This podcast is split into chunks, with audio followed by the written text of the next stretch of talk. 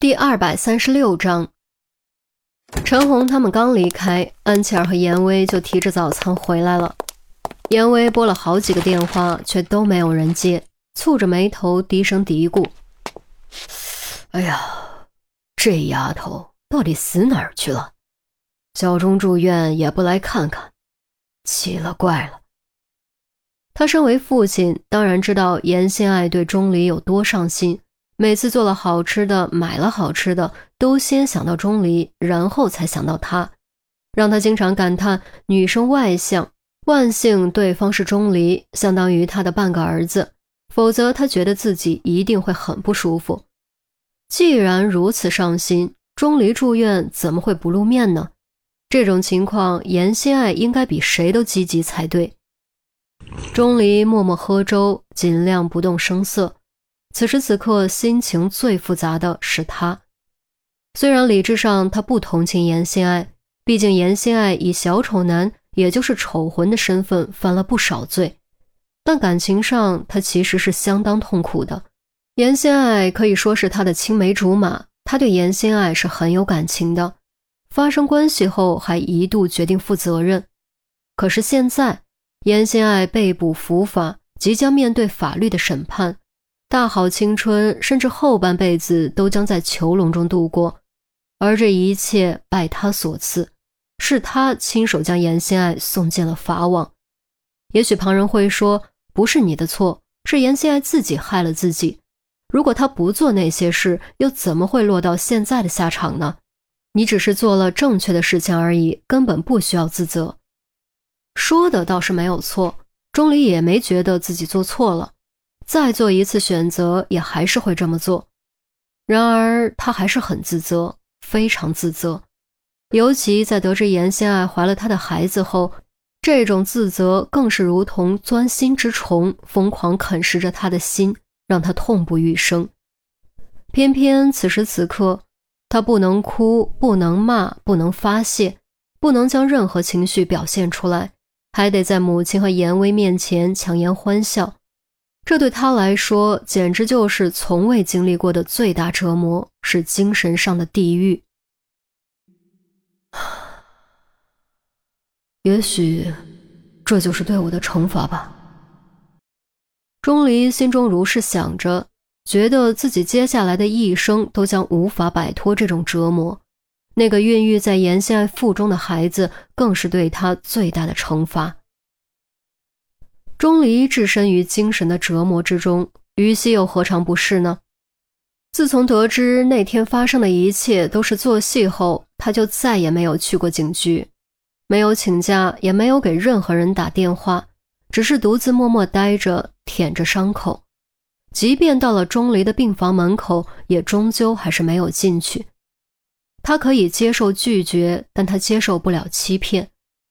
虽然那是为了大局，为了抓住小丑男和孔局一起下的套，是绝对正确的，但感情上他就是接受不了，因为那天那时那分那秒，真的是他一生中经历过的最绝望的时刻。他真的以为要和钟离永远诀别，就在那一瞬间，他感觉到了心中澎湃的涌动，对钟离的感情从未如此清晰过。他的确非常非常恼怒钟离，恼怒钟离和严心爱发生的事，但那一瞬间对他来说，只要钟离能够留下，他可以什么都不在乎，什么都不重要。可惜他还是只能眼睁睁看着钟离被带走，还是做出了诀别，还是感受到了真正的绝望，并在绝望中近乎崩溃。如果。如果就这样绝望下去，也许还有恢复的一天。毕竟时间能够磨平一切，而他的时间还多，岁月还长。然而，或许是老天都觉得他承受的打击不够。就在他经历了绝望之后，又得知了事情的真相。原来整个计划都是演戏，所谓的诀别根本不存在，从头到尾都在钟离的计划之中。而他流露出的真实的绝望，只是为了骗过严心爱而已。多么残酷的真相啊！比痛苦更痛苦，比绝望更绝望。就好像一把锋锐的剪刀，在他还在流血的伤口上又狠狠划了一刀，深可见骨，鲜血淋漓，痛彻心扉。更可怕的是，握刀的自始至终都是钟离。难道这就是我要付出的代价吗？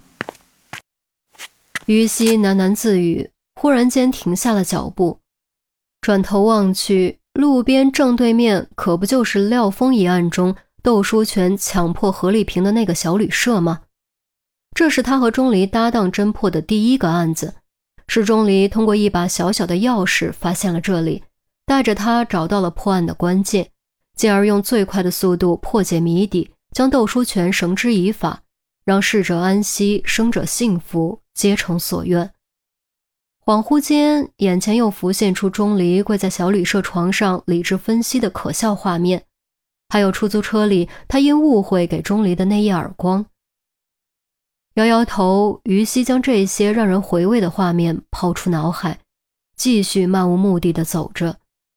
结果走着走着，居然来到了安德鲁请他吃饭的餐厅。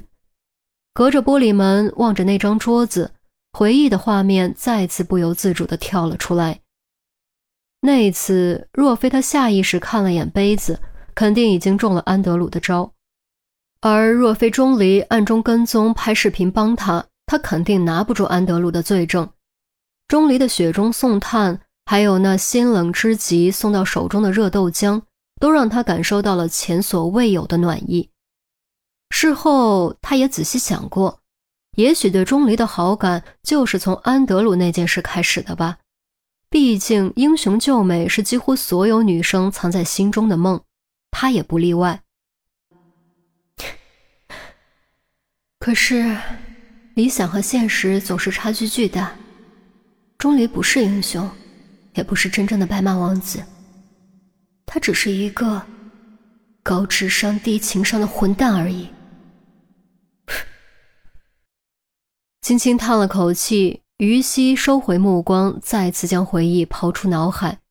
他没有继续漫无目的的走，因为他知道再这样走下去，肯定还会走到和钟离有关的地方，还会将有钟离的那些回忆翻出来，甚至走到医院也不是没有可能。他现在真的不想见钟离，或者说是不知道该如何面对。他还没有准备好，更不知道该如何准备。所以还是顺其自然吧。有时候将未来的骰子抛给命运，固然显得怯懦，却未尝不是个好的选择。警局，于西没上班，却没有人问，更没有人责怪于西，大家都很默契的不去触及于西和钟离这个敏感的话题。午饭过后，孔玉德突然出现，对严心爱进行了再审。很显然，上级领导已经开过会，并且大致做出了决定。因为这次审讯禁止旁人参与，只有孔玉德一个人进行。审讯完成后，录像也被备份删除。除了上级领导，再也没有人知道孔玉德究竟答应了什么，以及严心爱究竟说了什么。至于范哲的处理，倒是很透明。孔玉德就说了一句：“该怎么处理就怎么处理。”这句话让刑侦队所有人都面面相觑。为什么范哲的处理如此透明，而严心爱却如此神秘呢？是因为严心爱的同伙，还是因为丑魂面具，亦或是其他什么不能说的原因？不明白。即便陆明也想不明白。奈何权力有限，不该问的不能问，不能知道的也最好不要知道。不过有一条是确定的。钟离出院后可以见严心爱一面，然后严心爱才会被押解转移。至于给严威的托词，死亡太过，失踪就好。